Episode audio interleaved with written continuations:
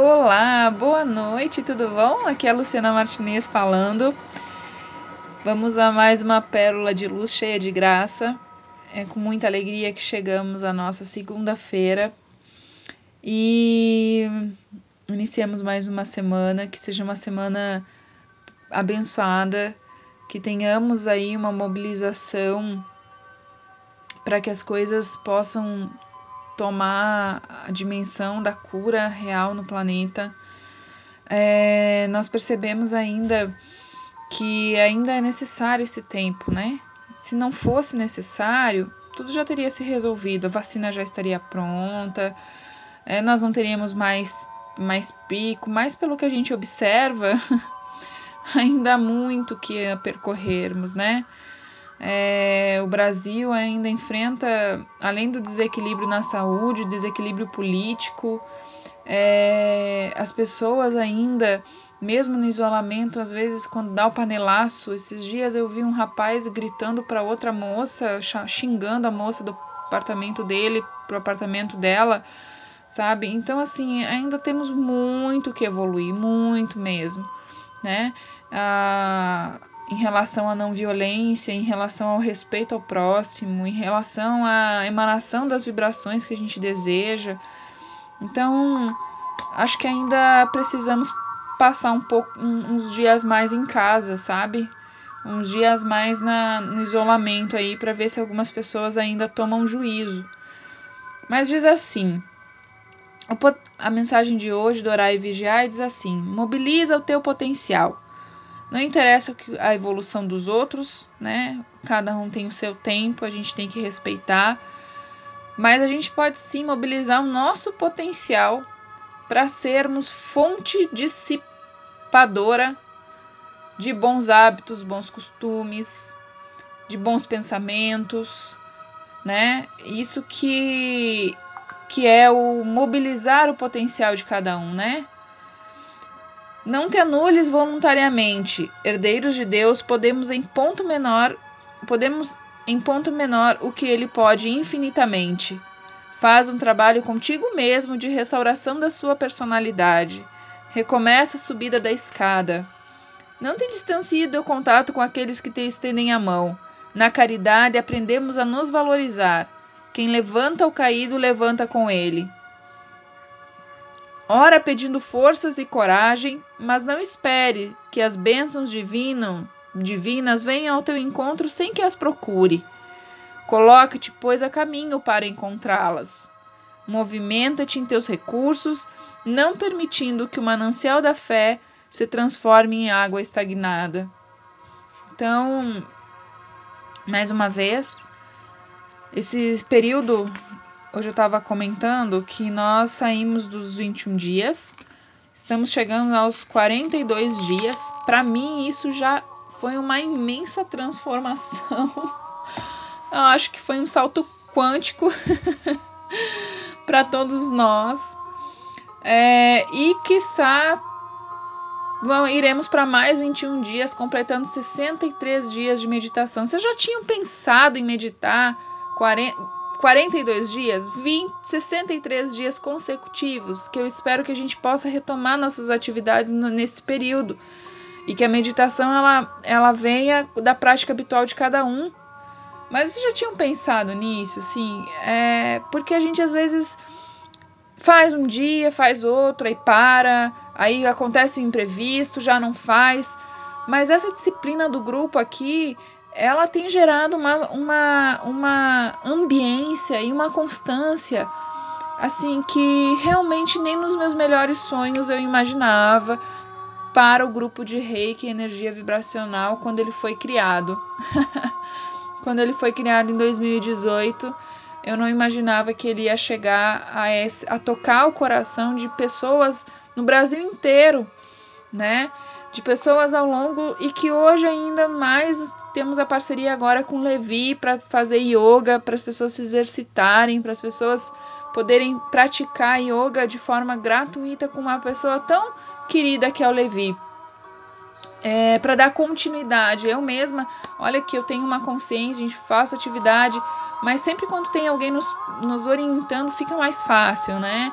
Então que a gente possa se unir assim também nessa grande egrégora que além de saúde espiritual trabalha a saúde do corpo, da mente e que possamos todos estar em, em saúde perfeita, né, para entrar aí na, no planeta depois dessa quarentena com uma energia assim, uh, vai dar certo, agora vou fazer, vai vou acontecer, né?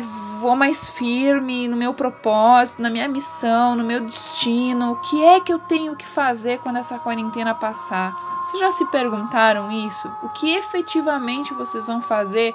Eu lembro que sempre quando eu era criança, alguém perguntava assim: o que, que você for, iria fazer se fosse o último dia da sua vida?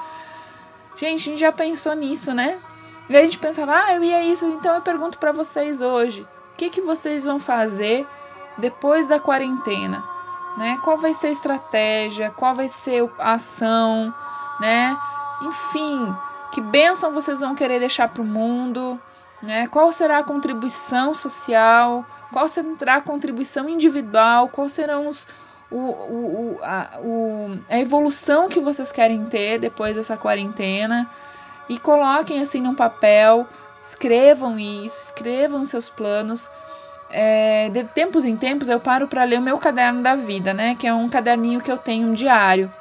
Nossa, quantos sonhos que eu olho lá atrás, quando eu comecei ele em 2000 e 2006 que se realizaram. Né? Alguns ainda estão capenga, eu olhei, eu olho assim, digo, nossa, por que, que esse aqui ainda não foi, né? E aí eu revejo, isso ainda eu quero para mim, e olha, 90% do que eu escrevi lá foi e é o meu desejo ainda. Então, algumas coisas é, ontem eu tava até olhando, né? Dizia assim: eu tinha um fluxograma de, de carro, né, de, de vida, assim, ah, vou fazer isso, daí isso, isso, isso, isso. E eu não tinha me dado conta que uma das ações que eu tinha colocado lá naquele. Uma coisa material veio através. Aconteceu, sabe? E quando aconteceu, eu nem percebi que tinha acontecido. Então, assim, o poder da mente, né? O poder do pensamento, o poder da atração. É escrevam mais, coloquem mais no papel, pensem mais no propósito de vida de vocês, façam planejamento, porque se a gente já escreveu lá antes de encarnar o nosso, no nosso livro, por que não escrever no livro aqui, né? Plasmar o livro aqui com objetividade. E aí a mensagem de hoje veio assim, o amor, né? O amor que a gente fala e a gente estava falando muito sobre a família, depois a gente falou sobre o perdão né? Uh, a lei do perdão. E aí hoje veio assim, ó. O amor. O amor ele é espontâneo. Além do natural, deve amar os pais e os familiares. Ele deve brotar em forma de ternura e de emoção felicitadora, para que não se converta em pagamento. E ele diz assim: os pais é,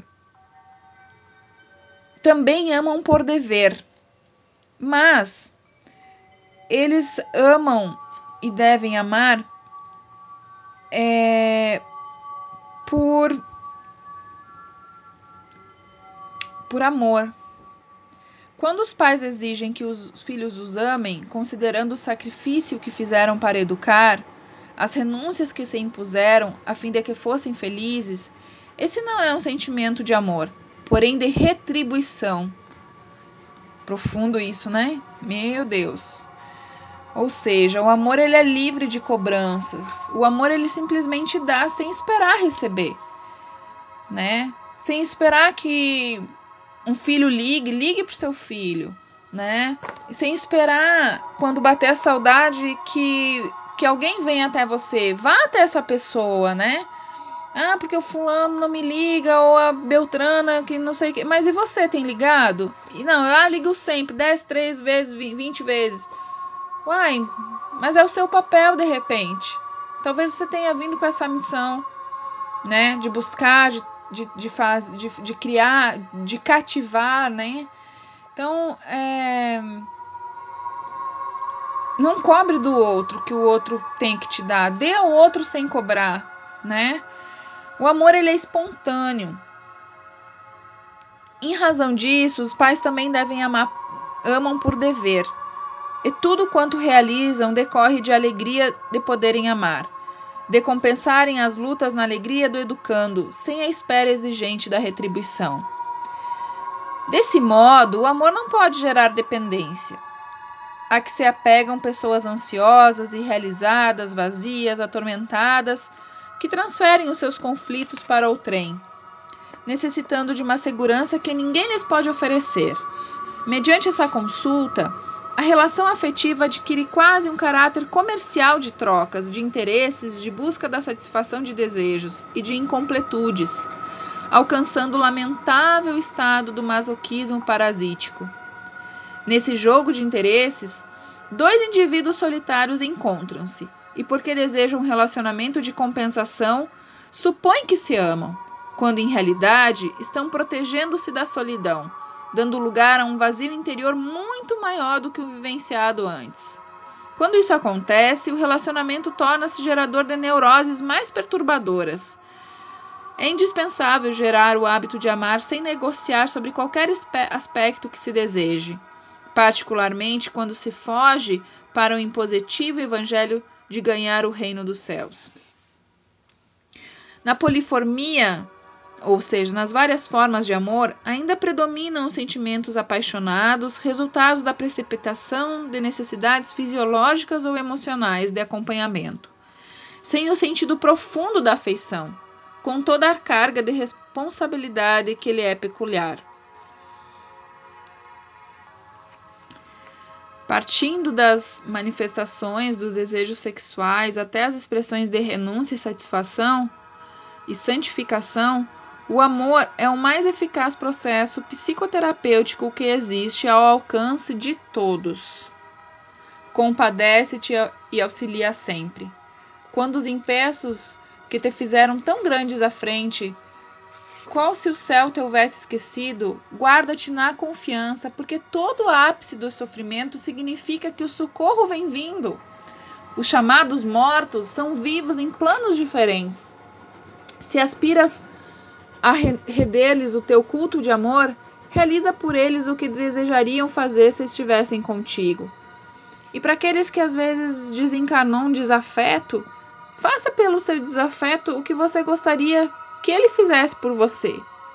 Ore por ele, peça luz para esse desafeto, peça luz para as pessoas até encarnadas. Você gostaria que um desafeto seu orasse por você? Pedisse por você? Olha que lindo, né? Peça, mas antes peça por ele. Mande vibração de amor para ele.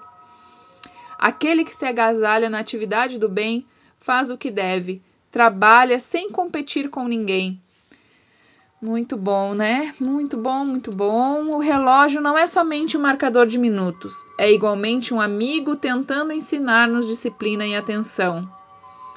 Uau! que legal! Relógio, tempo, né? O tempo da vida, né? Ele nos ensina mesmo, né? A disciplina, a concentração, o foco, o objetivo. É... Tem jeito não.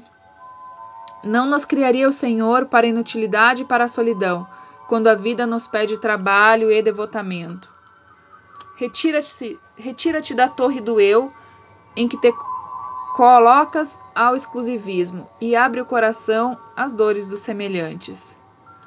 Que o entendimento nos ilumine o espírito na jornada para adiante e compadecendo uns aos outros, saibamos pavimentar com verdadeira fraternidade o caminho de nossa libertação. Aprimoremos-nos apresentando mais dócil instrumentalidade aos mensageiros da vida mais alta. É preciso seguir sempre do vale para o monte, da sombra para a luz. Que na noite de hoje possamos seguir o nosso caminho espiritual. Mesmo quando parece que nada muda na constância desses dias que vem passando dentro de casa, uma estagnação. As coisas estão mudando no nosso interior. A vida não parou.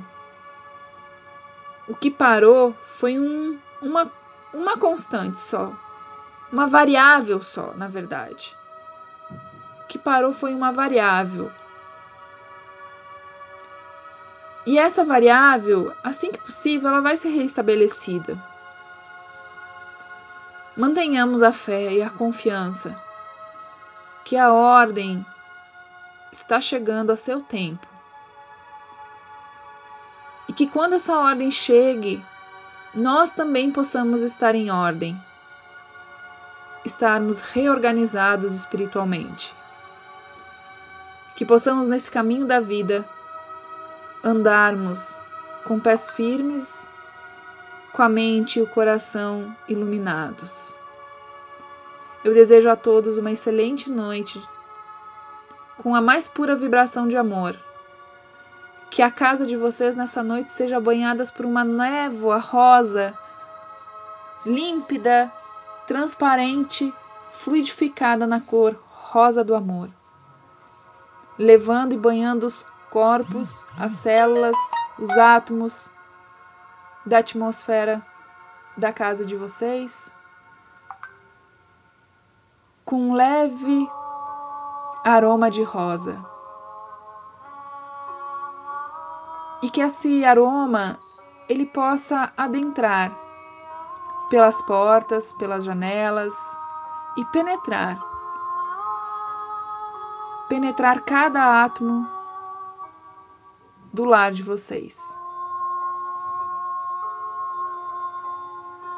E quando essa rosa chegar até o coração, ela desabrochará, iluminando a essência do amor puro e fraternal que existe na presença eu sou de cada um.